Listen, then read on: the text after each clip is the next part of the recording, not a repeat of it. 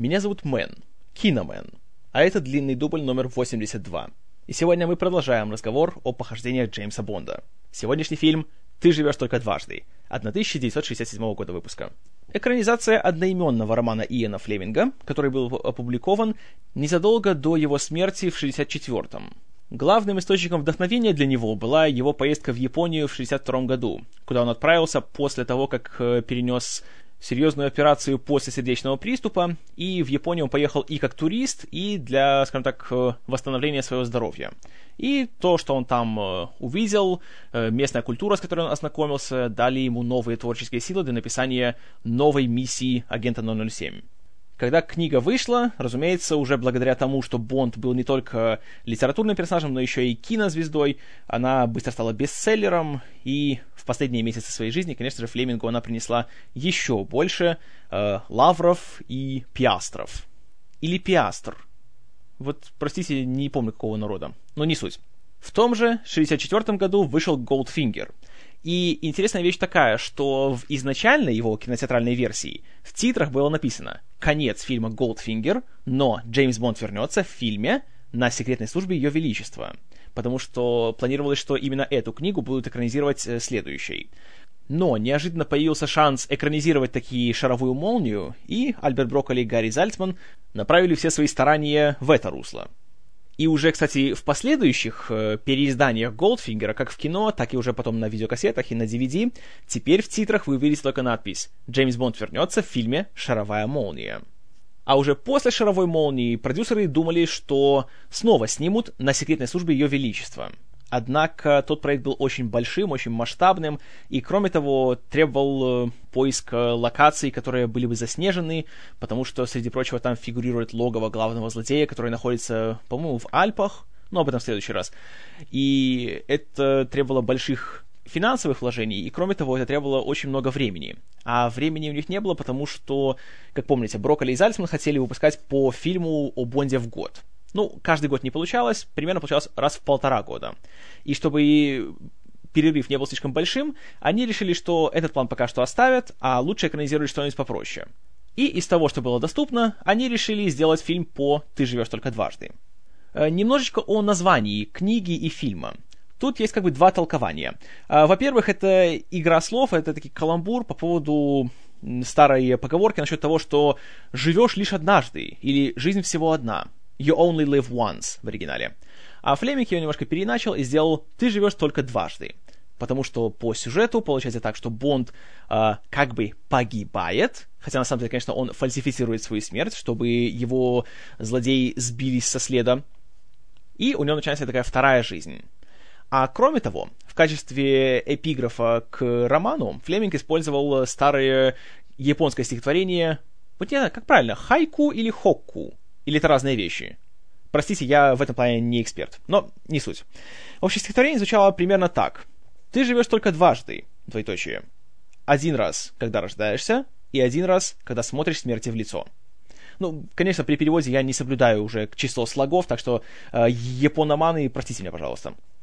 И, ко всему прочему, даже вот в этом вот э, нерифмованном стихотворении уже было видно, что Флеминг сам постепенно готовился к уходу из этого мира, и смерть была довольно частым гостем в его мыслях. Что касается создания самого фильма, то тут все было гораздо сложнее, чем раньше. Прежде всего из-за того, что Брокколи и Зальцман решили немножко поменять уже формулу, которая начала показывать э, следы износа, хотя бы потому, что «Шаровая молния» прошла не так успешно, как первые три фильма.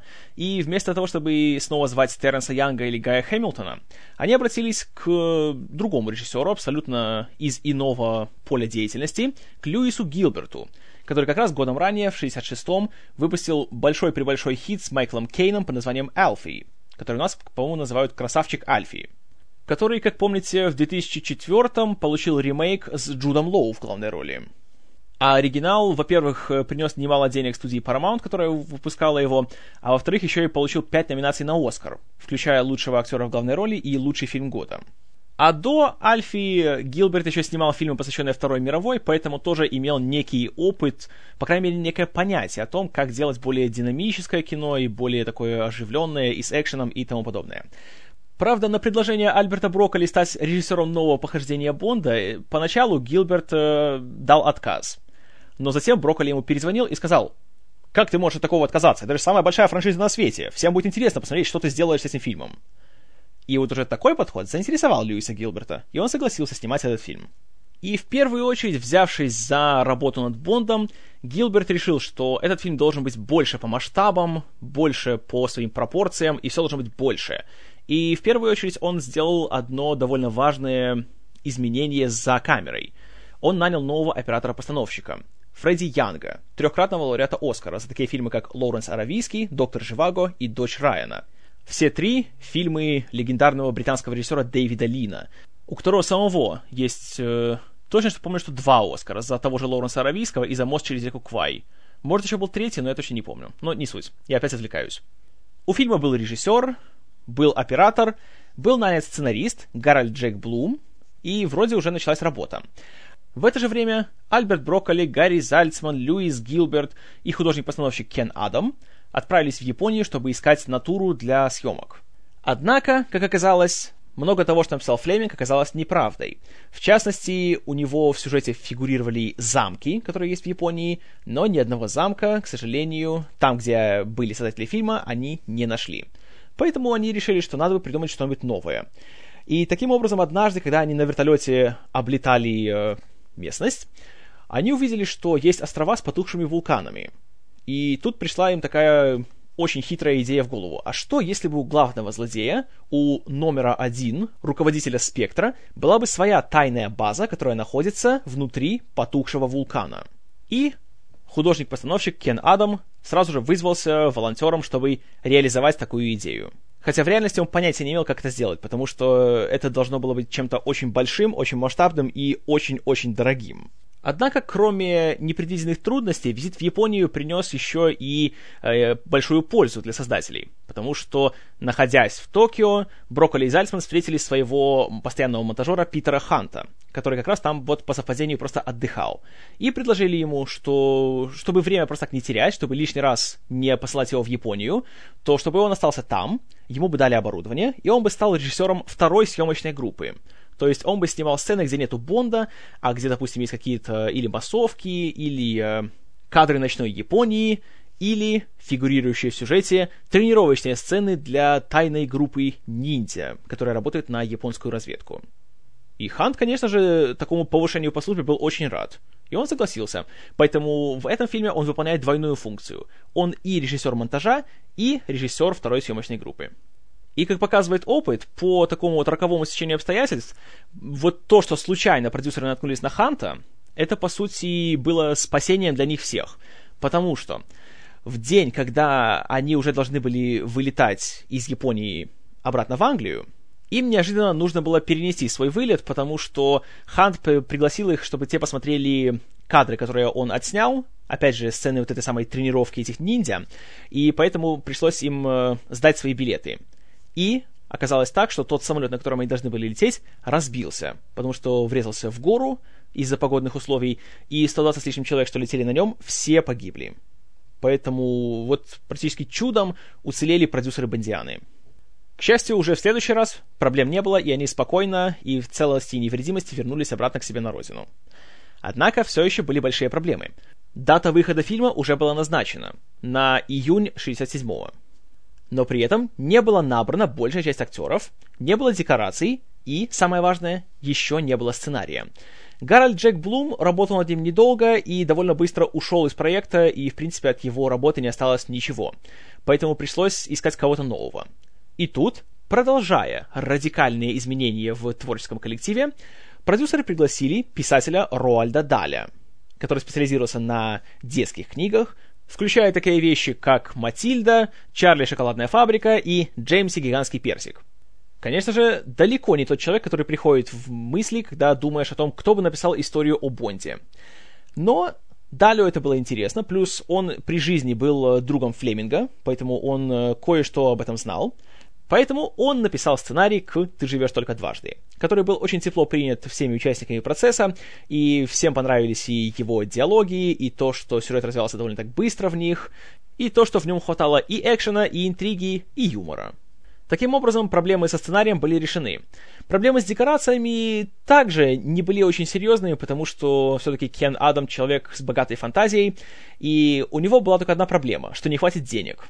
Но тут, когда Альберт Брокколи спросил у него, сколько тебе нужно, когда тот представил ему свои первые чертежи, тот на скидку сказал, ну, нужен миллион долларов. Брокколи посмотрел и сказал, хорошо, будет. Тут нужно вспомнить, что за миллион долларов был снят весь фильм «Доктор Но», первый фильм о Бонде. Тут же миллион долларов был потрачен только на декорации для одной сцены, которые мы на экране видим, по-моему, только минут 15, уже где-то в финальной части. Тем не менее, Адам каждый цент пустил в дело и буквально создал вулкан, в котором находилась база страшного злодея, и все это было построено, как и раньше, на студии Pinewood. Что же касается подбора актеров, то тут были тоже некоторые такие особенности. Так как все происходило в Японии, и часть съемок планировалось провести в Японии, то японская сторона требовала, чтобы часть актеров была местной. Частности, чтобы все подруги Бонда были японками. И все бы хорошо, но где же найти актрис с японской внешностью, которые подойдут по внешности, которые подойдут по актерским способностям, и при этом еще и будут знать английский?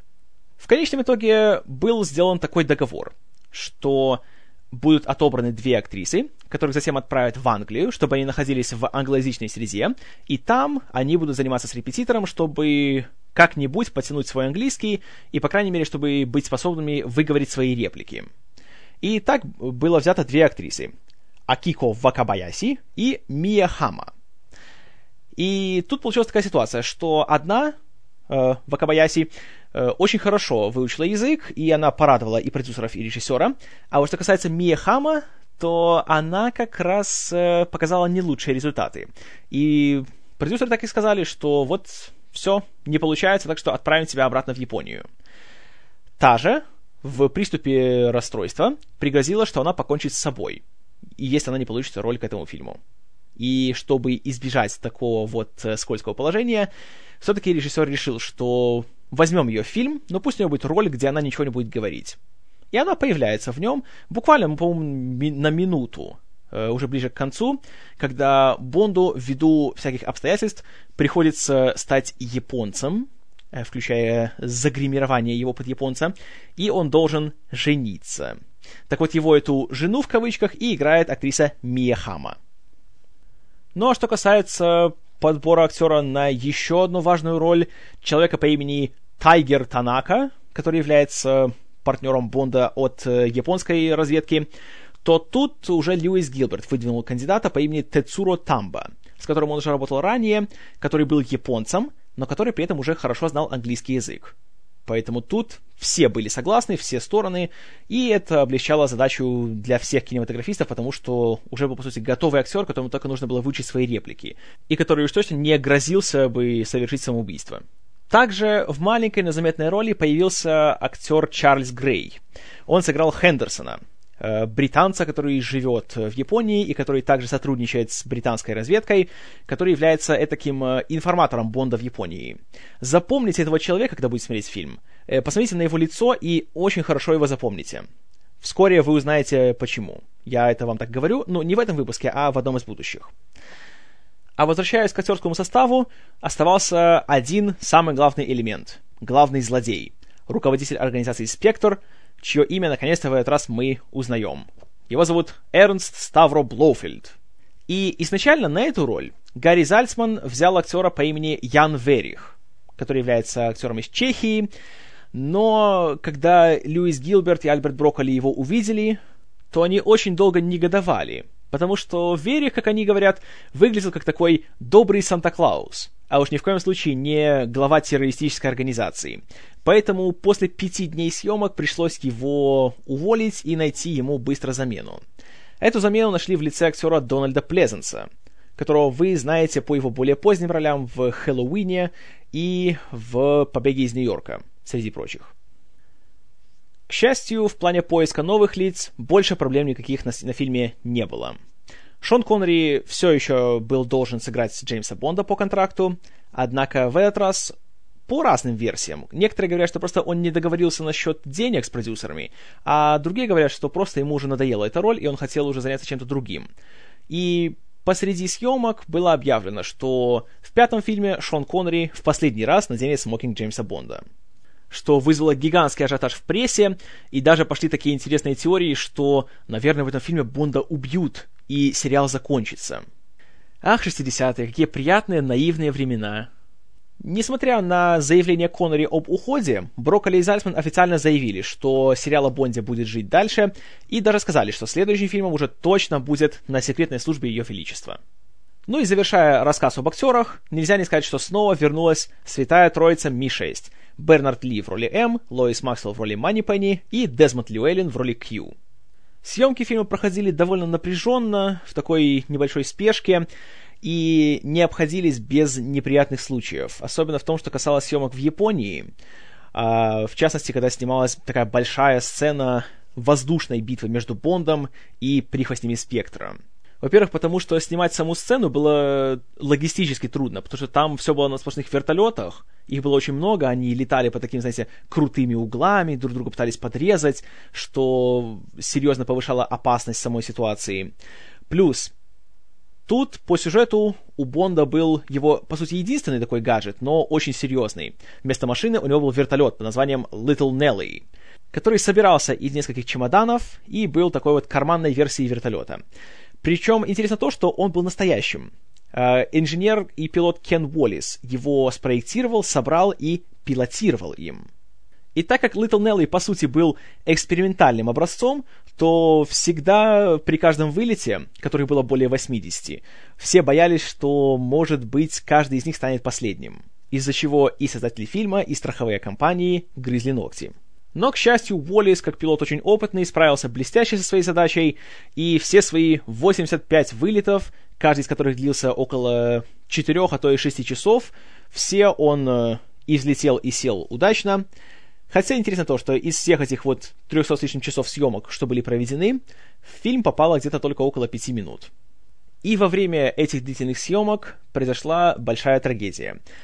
Оператор Джонни Джордан, который специализировался именно на воздушных съемках, попал в авиакатастрофу во время одного из дублей, в результате которой ему пришлось ампутировать ногу. К счастью, он остался жив, и впоследствии он вернулся к своей работе, но все-таки такие случаи уже нависали таким темным облаком над всей съемочной группой и над всем производством фильма. Еще одна трудность в съемках вот именно этой воздушной погони заключалась в том, что японское правительство запрещает в воздушном пространстве Японии запускать ракеты, что по сюжету делал Бонд, когда защищался от злодеев.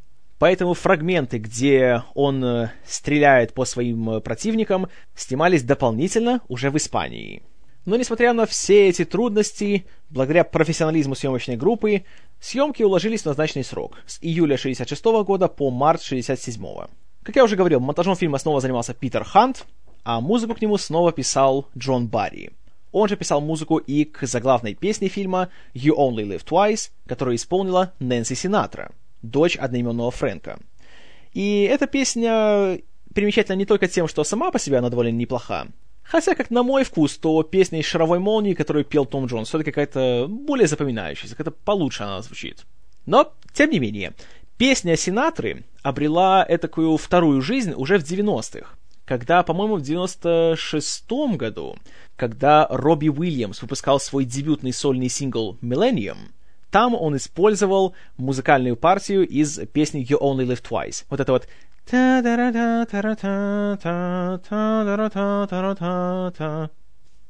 и сам клип на песню был тоже а, сделан в стиле классических фильмов о Бонде. Из-за чего желтая пресса даже распускала такие дурацкие слухи, типа что «Хо, а может Робби Уильямс будет играть Джеймса Бонда?» Но, тем не менее, это видео я поищу и вставлю шоу-ноты к подкасту.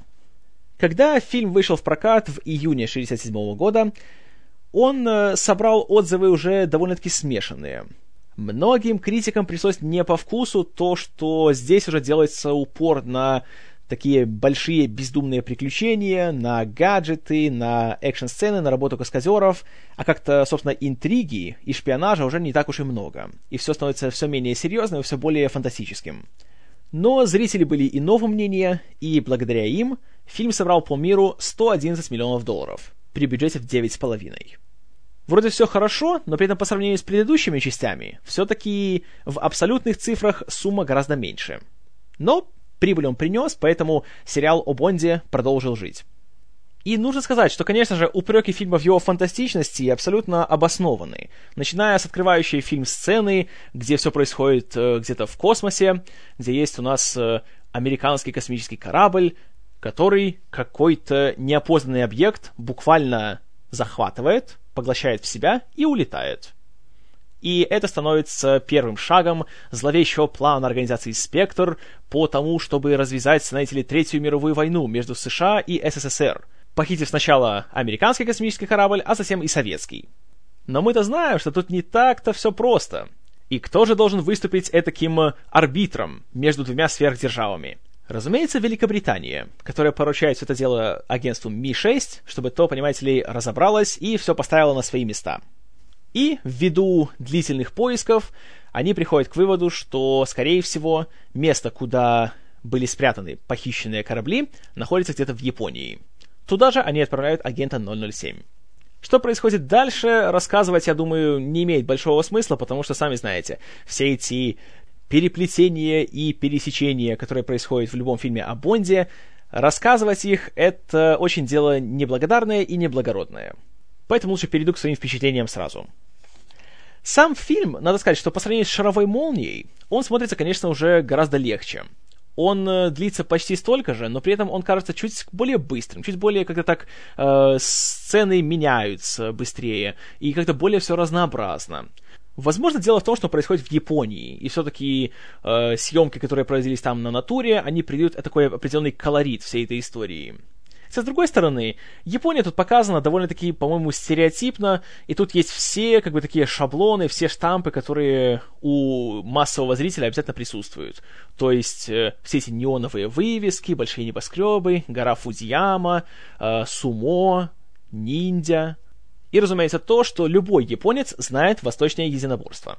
Но это все не выглядит каким-то оскорбительным, потому что видно, что делается таким немножко с такой самоиронией. И воспринимать все эти вещи всерьез, если честно, не стоит. Да и, в принципе, авторы это не замышляют, как такой вот серьезный, супер такой масштабный, знаете, э, политический боевик. Нет, это просто такая развлекательная фантазия. Хотя вот чего этой фантазии не хватает, так это интеллекта.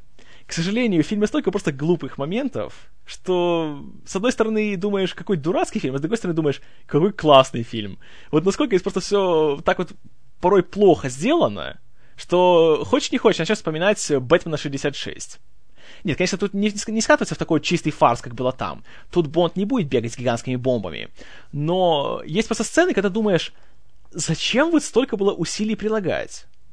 Допустим, есть момент, где э, одна из спутниц главного злодея, девушка по имени Хельга Брандт, которую играет актриса Карин Дор, вычисляет Бонда как разведчика. Сначала она привязывает его к стулу и пытает. Ну, точнее, угрожает его пытать. А затем он ее как бы убеждает, что на самом деле он хороший. Она его развязывает. Э, разумеется, э, ну, понимаете, что они делают.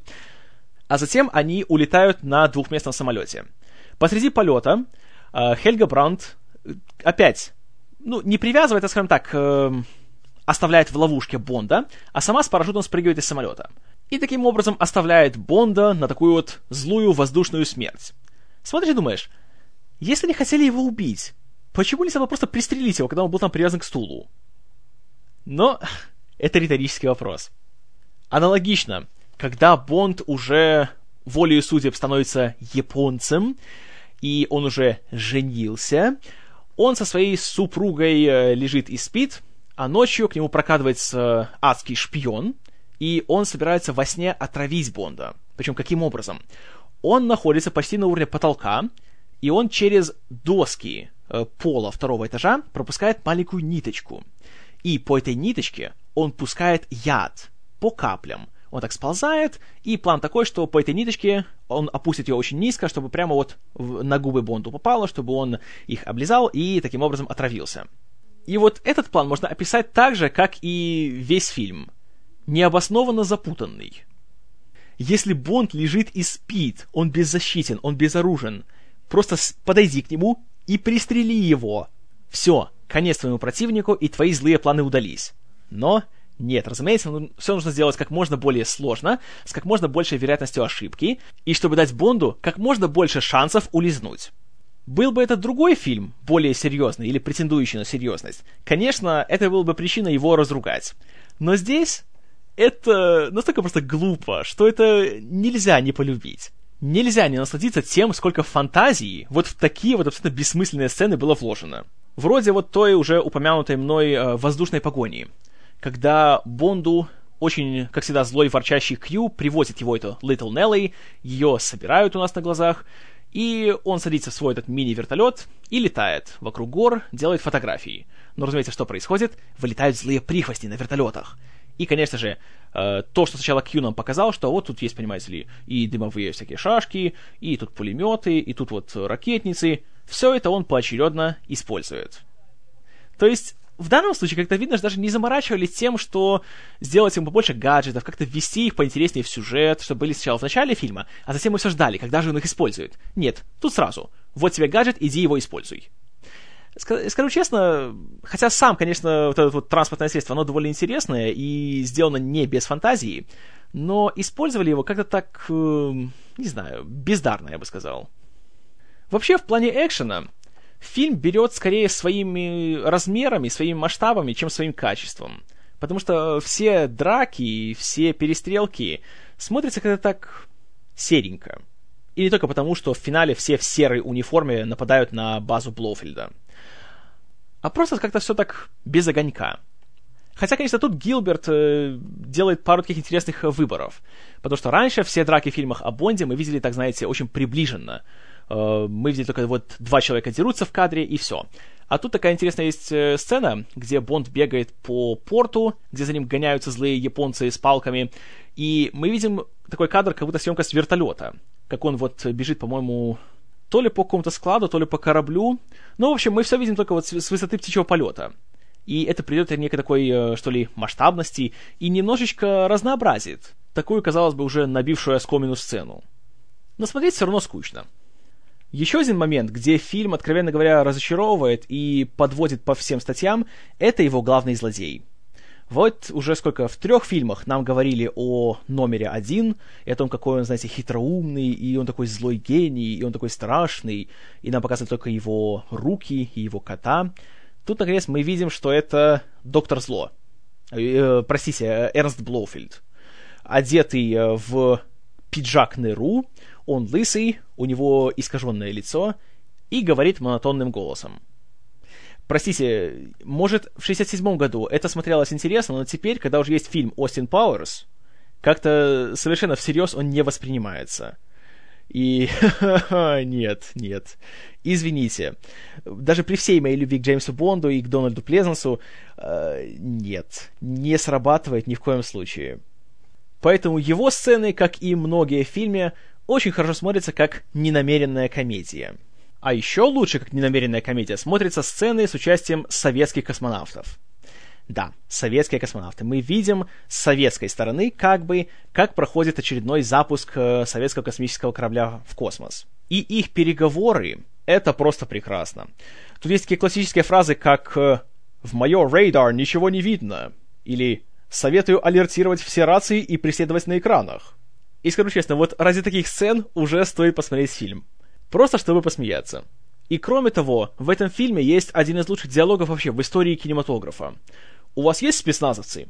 Нет, у нас есть кое-что получше. Ниндзя. Кое-что получше ниндзя.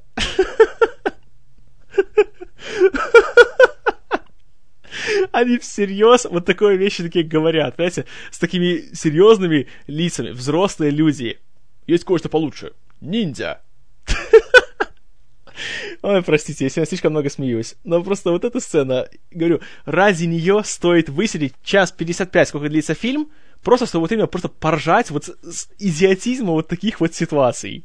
Потому что, к сожалению, больших и лучших причин рекомендовать этот фильм я найти не могу. Даже Шон Коннери. Видно, что просто он уже определился, что он уйдет из фильмов о Бонде, и для него это последний раз, поэтому тут можно уже особо не напрягаться, и играет, так знаете, не то чтобы плохо, нет, но как-то так без такой искорки, которая была у него в предыдущих фильмах. Как будто в полсилы. И это видно. И как-то вот даже он не вытягивает этот фильм, к сожалению. Я уж не говорю о таких абсолютно дурацких сценах, как то, что вот ему для того, чтобы заручиться поддержкой этих самых э, ниндзя, которые лучше спецназовцев, ему нужно стать японцем, и ему нужно жениться. Э, что? И вот таких моментов в фильме хватает. Поэтому, ну, с учетом всего, о чем я уже наговорил, как-то сегодня рекордно много для фильма о Бонде, э, я ставлю фильму 6 баллов из 10. И я его рекомендую, опять же, как ненамеренную комедию. Как фильм о Джеймсе Бонде, откровенно говоря, он средненький. Как художественный фильм, он ниже среднего. Но удовольствие от фильма получить можно. Правда, не то, которое замышляли его создатели. Тем не менее, знаете, если у вас есть лишние два часа времени, хотя знаю, у кого они есть, а, то, знаете, можете рискнуть. По крайней мере, посмеетесь, гарантирую. И на этом рассказ о фильме «Ты живешь дважды» подходит к концу. Ваши комментарии, как обычно, пишите к подкасту. Буду рад все почитать. Джеймс Бонд вернется в фильме «На секретной службе Ее Величества». А я вернусь в длинном дубле номер 83, в котором речь пойдет о еще одном фильме, который вызывает, мягко говоря, неоднозначную реакцию. О «Бэтмене навсегда» Джоэла Шумахера. Но до тех пор спасибо за внимание. С вами был Киномен. И обязательно бахнем. И не раз. Весь мир в труху. Но потом.